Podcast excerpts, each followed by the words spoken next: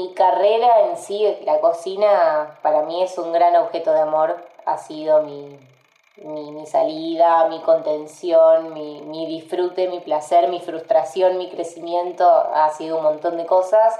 Pero desde el día que me di cuenta que no puedo ponerle fecha de vencimiento a cocinar y que decidí tomarlo como mi camino profesional, la verdad es que me trajo muchísima tranquilidad. Yo creo que no hay como hacer eso que te gusta. Hola a todos, soy María Emilia Giuliani y este es mi podcast. Bienvenidos a El vínculo con tu cocina.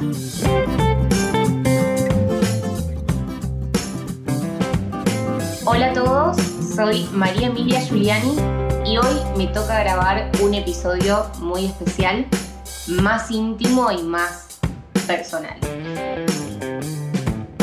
porque es el último episodio de la primera temporada del vínculo con tu cocina y un poco me emociona decirlo en voz alta porque hacer este podcast fue una experiencia inusual, gratificante y rica como también horrible e incómoda, básicamente porque fue mi primera experiencia frente a un micrófono.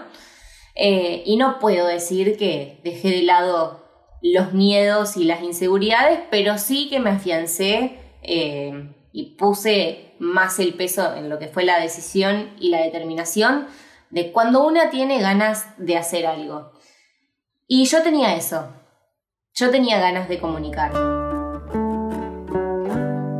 Así que por este motivo y como cierre de la temporada elegí eh, contar esta historia que es más propia eh, hacerlo en primera persona, en un monólogo, y también de cómo en medio de una pandemia Funde Ramos, que es mi almacén responsable. Yo tenía mucha curiosidad sobre ciertos temas vinculados a la comida, tenía ganas de escuchar, ganas de aprender, de compartir y repartir eso que iba escuchando que para mí tenía un valor muy particular o más bien eh, un valor singular. Y fui haciendo eso de manera ordenada mientras a la par lo grababa con mi celular. Así que fue eso. En principio era un contenido que no pretendía, eh, que prometía para mí ciertas cosas que yo necesitaba dilucidar porque en lo personal fue un año de replantearme muchas cosas en las que no me hallaba, eh, donde aparecía la culpa y también de, de aprender a habitar desde un lugar más cómodo para conmigo eso que sí me generaba genuino disfrute y placer, pero que estaba por fuera del ideal de lo que debía hacer. Entonces me empecé a preguntar, bueno, ¿cuál es mi ideal? ¿Cuál es ese modelo que sigo que hace que me genere culpa hacer ciertas cosas? Y en definitiva, el vínculo con tu cocina es eso, una eterna charla y una herramienta guiada por la curiosidad que cuestionó o se preguntó cosas para entender determinados temas. Y a mí entender eso me permitió sacar coraje y atravesar esa angustia o ese miedo hasta que, pude posicionarme más cómoda en aquello que evidentemente me gusta, elijo y me hace singular. Eh, que es un poco lo que me conquistó de cómo yo elijo comunicar hay algo de genuino y, transparente que me permite hablar de conocimientos más sólidos, como también de dudas y errores que nutren a lo anterior. Y esto es lo que traté de transmitir con la primera temporada del podcast. Eh, dejar de lado los absolutismos, eh, los grandes juicios de valor que polarizan sobre lo que está bien o lo que está mal, hablar de un montón de nuevos conceptos y permitir que cada uno con su singularidad baje a su tierra lo que iba queriendo incorporar, haciendo mucha mecha en el desarrollo del gusto personal. Eh, que ojo, también es para valientes gozar sin juzgarse.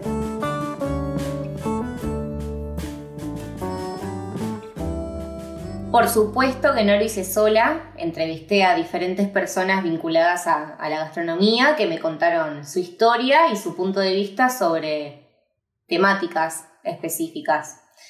Em, no voy a hacer un extenso recorrido sobre cosas que he hecho, pero sí vamos a hacer un recorrido de lo que fueron los episodios y por qué también un poco se dieron así. Em, empezando por lo primero, que para mí es tener en claro cómo comprar, eligiendo qué comprar o qué financiar con cada compra cuando elegimos eh, alimentarnos. Eh, por eso decidí que el primer episodio tenía que representar este vínculo que para mí era uno de los más fundamentales que tenemos que tener con la cocina. Eh, llamé a Irene López, que es una amiga, para hablar de este tema y, también hablar de un tema en particular que es el veganismo que es una, posición política y también eh, una herramienta de justicia social que ella lleva y, conoce muy bien, que yo valoro un montón. Hablamos de, procesos productivos, eh, pero bueno, no quiero entrar en ese terreno pantanoso ahora. Eh, me basta con, con, hablar de agroecología y consumo responsable, respetando las, las temporadas, que fue algo de lo que también charlamos y consumir los alimentos que, podamos conocer su origen y desde ahí construir una alimentación responsable. Yo creo que no hay una forma correcta de hacer las compras. Vos podés intentar hacerlo de la mejor forma, pero no hay una, no hay una forma que debas cumplir a rajatabla. Es como te pinte en el momento. Desde mí, eh, desde mi persona, yo, Irene López, trato de, de hacer de con muchísima conciencia. Pero si me pinta cruzarme y comprarme unas Lay's, unas Oreos que son veganas, unas Pepitos que son veganas, bueno. O sea, no es que vas a matar una tortuga, no es así. ¿Entendés? No, uy, no, no, bueno, no, Ire, lo que pasa es que nosotros estamos haciendo la videollamada con un celular que tiene batería de litio. Así que no podríamos estar hablando de esto. No, claro, los veganos los veganos vivimos en una choza, eh, no hay comunicación. Eh, Detesto ese mito. Viste que la gente es chota porque o sos vegano, alias Madre Teresa de Calcuta, o sea, o sos vegano 100%, eh, o, o pasás a comer carne todos los domingos. ¿Viste? Es como que no hay término medio, como que la gente ¿Qué tiene con el concepto? Eh, así que me vi obligada a entender un poco más sobre la agroecología. Empecé a tener mi propia huerta, el monambiente que me queda cada vez más chico, eh, pero que siempre tiene lugarcito ahí en el balcón para tener algunas plantas y algunas hojas verdes que me permiten por lo menos comer algo de mi producción propia. Eh, así que busqué semillas en el INTA, que son semillas cuidadas, las planté. Todo esto se puede ver en mi Instagram, que también fui como guardando todo el proceso de mi huerta urbana. Y mm, así conocí a Bernardo Andino, que es eh, ingeniero agrónomo, que trabaja hace 15 años en, la extensión del INTA acá en San Nicolás. Me recibió en su casa eh, con una huerta espectacular, decenas de, plantas, em, aromas, conocí a su mujer eh, así que con protocolo de por medio me saqué todas las dudas con esta persona que para mí es una eminencia en soberanía alimentaria y, agroecología. Entonces, eh, eh, también vos como consumidor vas, vos tenés un proveedor agroecológico y el tipo te dice, no, mira, ahora no tengo, todavía la lechuga está chiquita, bueno, tenés que llevarte otra cosa. A ver, ¿qué tenés para la ensalada? Y mira, te puedo ofrecer rúcula y achicoria. Bueno, dámela. Eso, Uno empieza a comer mejor también. Claro, pero también tiene que haber un feedback entre el consumidor y el proveedor. Es que para mí el cambio en la para producción... Para que vos lo mantengas, este, le mantenga el negocio, lo ayude a mantener el, el negocio y él te ayude a mantener tu, tu, tu esquema de, consumo. Es que como todo tiene que ser rentable, y para mí los negocios rentables es cuando hay una necesidad y uno encuentra un nicho y, y produce sobre eso, lo que sea, no solo en la alimentación. Pero el verdadero cambio en la producción para mí se va a dar cuando nosotros como consumidores empecemos a pedir eso, la ley de oferta, demanda. Me parece que el cambio de chip lo tenemos que hacer nosotros y adaptarnos a la condición de estacionalidad que tienen los productos frescos, frutas, verduras, hortalizas, como decís vos, eh, y empezar a consumir más estacional, por todo esto que estamos mencionando, todos los beneficios que tiene. O sea, si uno quiere tener cambios en la alimentación, se tiene que adaptar un poco a la, a la estacionalidad de los productos. Y al terminar la entrevista con Bernardo, me quedó como la cabeza un poco sobrecargada de información y se me iban ocurriendo nuevos proyectos que, que nada, me, recordaba como ciertas respuestas que me había dado Bernardo.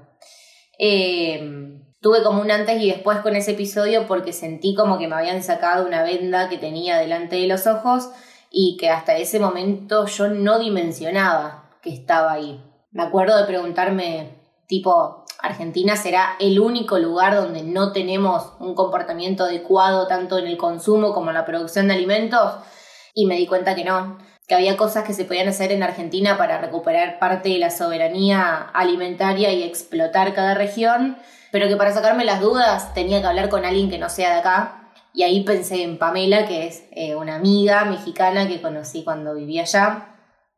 Eh, trabajamos codo a codo en el hotel y, aprendí un montón de la cultura mexicana. Ella la tiene muy clara y, tiene un gran conocimiento sobre los productos, sus productos locales, eh, que son la piedra angular de la gastronomía mexicana, que para mí son el maíz y los frijoles y mm, la llamé para sacarme esta duda que tenía después de la visita con Bernardo, eh, para comparar la realidad argentina con la de otro país y la verdad es que me acuerdo que la respuesta de Pamela me dejó un poco sin aliento, em, como por ejemplo el, caso del tomate que sale de México, va a Francia y vuelve a México, o sea, lo inexplicable. Yendo al súper, encontré unos jitomates hermosísimos, redondito, morado, precioso. Me llamó mucho la atención como en el área de productos premium, así que dije, bueno, lo voy a probar. Realmente eran cuatro tomates por 50, 60 pesos, que es, bueno, aquí es caro. Me voy a casa, la verdad es que se veían hermosos, por eso los compré, y después me doy cuenta que todo el empaque, bueno, eso sí lo vi, que todo el empaque venía en francés, y leo la etiqueta y decía producto hecho en México.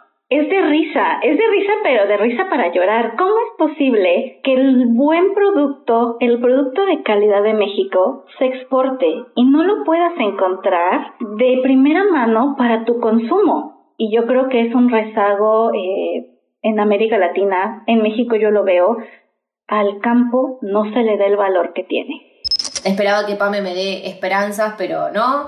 Eh, yo obviamente soy inquieta, así que recuperada después de las verdades que me dijo Pame, fui en busca de, alguien que trabaje día a día con una idea más clara de lo que era la producción responsable y por suerte eh, para mí en San Nicolás eh, todavía quedan algunas casas, eh, quintas, huertas como la de Jorge Doncella, que además es mi verdulero personal, para mí las frutas y las verduras y el servicio y la atención y la experiencia que te da Jorge son únicas.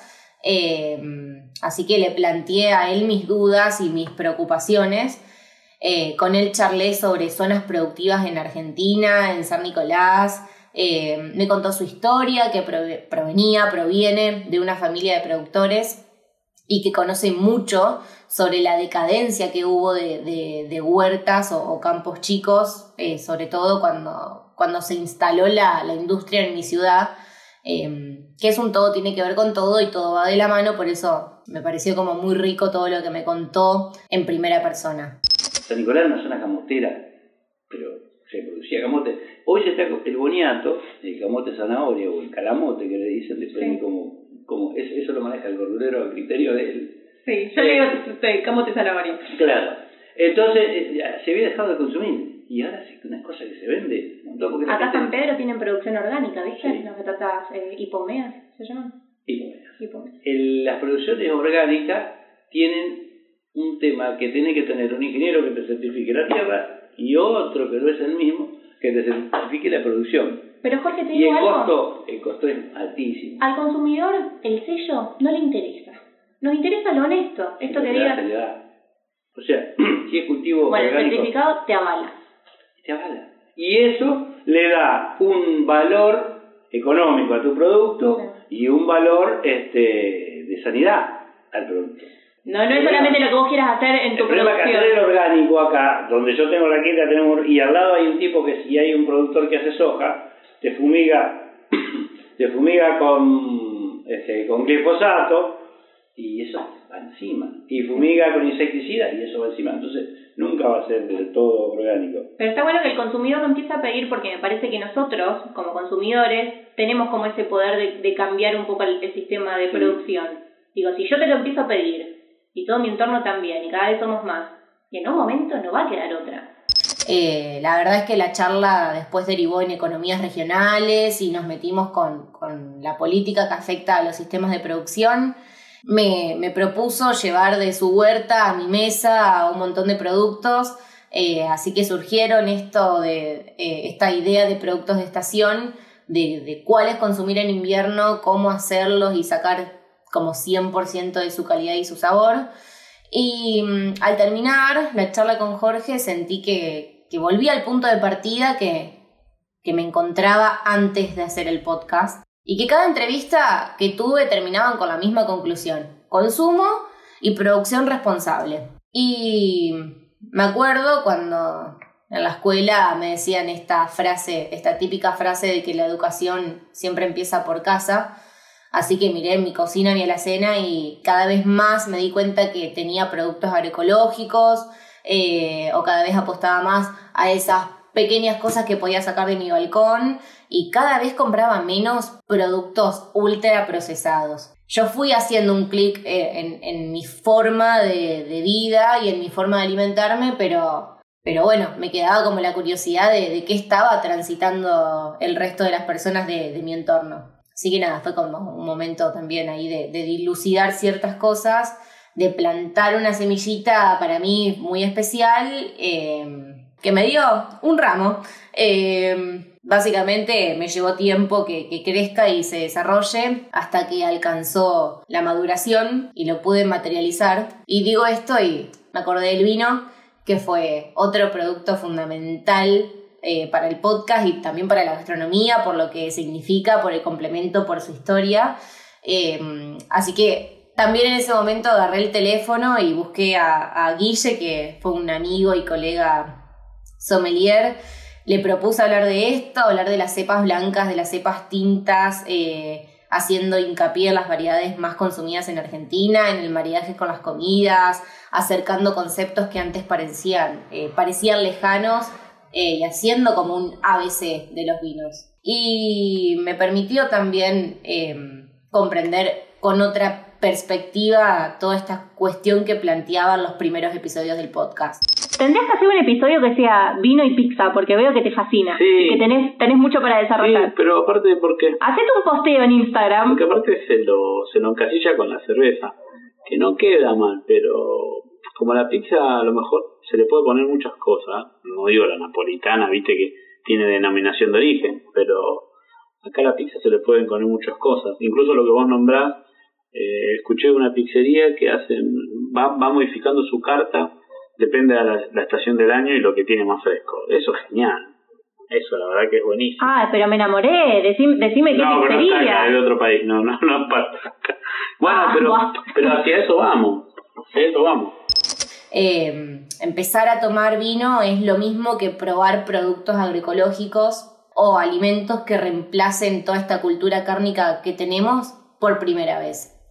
Eh, al principio es raro, es desconocido, no nos gusta, eh, pero bueno, después con el tiempo lo vamos conociendo, nos vamos acostumbrando, vamos encontrando como su forma y, y su manera de cocinarlo. Así que una gran conclusión fue que comer responsablemente lleva tiempo y es necesario conocer previamente cómo preparar y combinar todos los alimentos y bebidas y de dónde vino ese alimento y bebida. Y todo lo que pase en el medio es válido y me parece eh, que nos nutre un montón y que nos tenemos que dar lugar a caminar ese camino como queramos y como podamos. Así que en ese momento esa semilla que había plantado con mi primera idea de la agroecología con Bernardo Bandino ya iba teniendo como sus hojas, era una planta más grande y paradójicamente todas esas hojas eran la combinación de todos los episodios que fui grabando y a lo largo de, estos seis episodios eh, hubo algo invisible que, fue creciendo o básicamente fue fermentando. Así que había llegado el momento de meter manos en la masa, más masa de todas, que era los fermentos y los probióticos. Em, y por suerte en San Nicolás la cuarentena ya no era necesaria por la baja cantidad de contagios que había en ese momento. Así que me pude juntar con, con Mika Belvey, que para mí es otra gran conocedora del mundo de los fermentos y probióticos y afortunada de tenerla en mi ciudad. Em, que la conocí porque empecé comprándole el pan de masa madre que hace hace años eh, y que es completamente espectacular. Y además encuentro como algo de empatía en lo que hace y comunica porque también es apasionada. Em, nada, es una grosa que me contó que se llevó sus fermentos de vacaciones, tipo los trata como si fueran sus hijos, eh, sus hijes. Así que nada, me encantó. Y que no saben lo que es, ni el kéfir, ni la kombucha, ni el quesito de castaña que nosotros le estamos hablando como natural. Pero la gente, para mí, debe haber personas que dijeron, bueno, pero ¿qué mierda es un alimento probiótico? ¿Podemos nombrar así como algunos y de qué manera incorporarlos?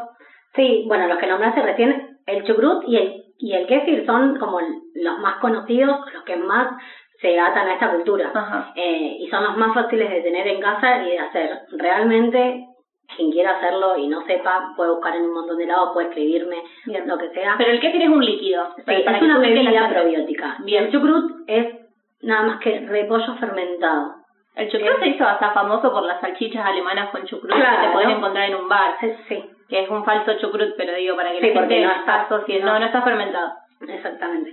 Bueno, son hay diferentes tipos. También lo encontrás en el, en el tipo de queso, en un yogur lo encontrás. Ajá. estos que estoy nombrando son todos alimentos probióticos. La kombucha es otro. El tepache, tanto el tepache como el kimchi o el, chucrut son fermentos, son alimentos probióticos fermentados que no necesitan de ninguna cepa bacteriana, sino que a través de sus mismos, bueno, el tepache a través de sus cáscaras tiene levaduras que hacen que se convierta en un, al fermentarlo se convierte en un alimento probiótico. Bien. No así el kéfir o la kombucha, que son ambas bebidas probióticas que tienen una cepa de bacterias eh, que necesitan sí o sí para reproducir. Y después de la charla que tuve con Mika, em, me sentí como llena. No del vino que tomamos, sino que en realidad me, me sentía tranquila. Eh, esa tranquilidad previa a la tormenta, eh, quedé como también agitada y con muchas ganas de, que mm, explote esa semilla que había plantado hace un montón. Eh, y una vez que lo hizo, el resultado fue hermoso, porque durante todo el podcast estuve tratando de encontrar respuestas a mis dudas e inquietudes y quería comunicar también para quien empatice con lo que yo estaba atravesando pueda también eh, cambiar las actitudes del consumo que estábamos teniendo como, como sociedad, hacernos como partícipes y hacernos cargo de esa responsabilidad que tenemos para con el otro.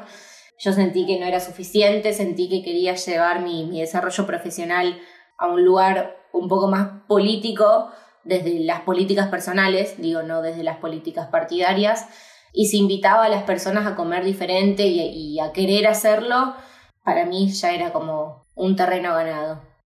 Las personas también acá en mi ciudad empezaron a elegir qué querían financiar, qué tipos de emprendimientos, defendiendo los procesos productivos, respetando las temporadas y sobre todo la manera y la distribución en las cuales se vendían. Así que, bueno, después de varios meses de disfrute, de búsqueda, de dudas, de inquietudes, de charlas, esa semilla fue Ramos. Emprender no es para cualquiera. Emprender en pandemia para menos personas aún. Eh, pero bueno, es posible. No es fácil, eh, supone un riesgo eh, constante, pero bueno, siempre afianzadas y afianzados en aquellos conocimientos sólidos que sabemos que nos van a llevar a tener pequeños o grandes logros profesionales.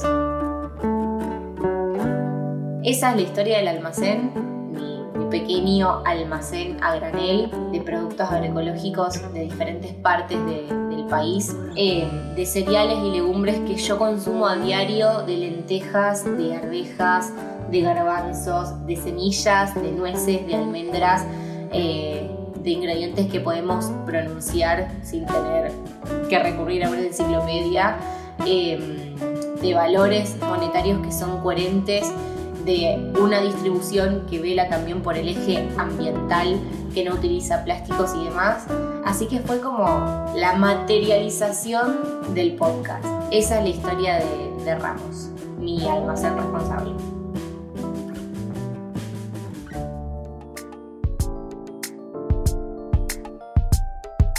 Para mí es el fin de, un ciclo de curiosidad.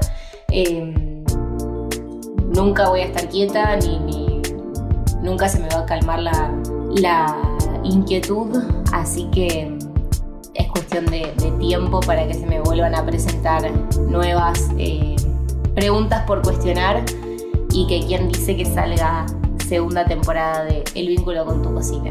Hasta que eso ocurra, les súper agradezco a todos los que estuvieron escuchando estos episodios y espero muy, muy pronto que nos volvamos a encontrar.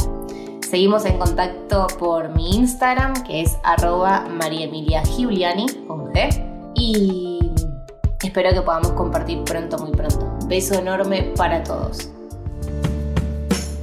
Como siempre, suscríbete y compartí este podcast, así somos cada vez más los que comemos rico y consciente. Un beso grande a todos. El vínculo con tu cocina es una coproducción entre María Emilia Giuliani y Madercaster Media. Idea original, María Emilia Giuliani. Edición y musicalización, Madercaster Media. Diseño gráfico, MS Comunicación.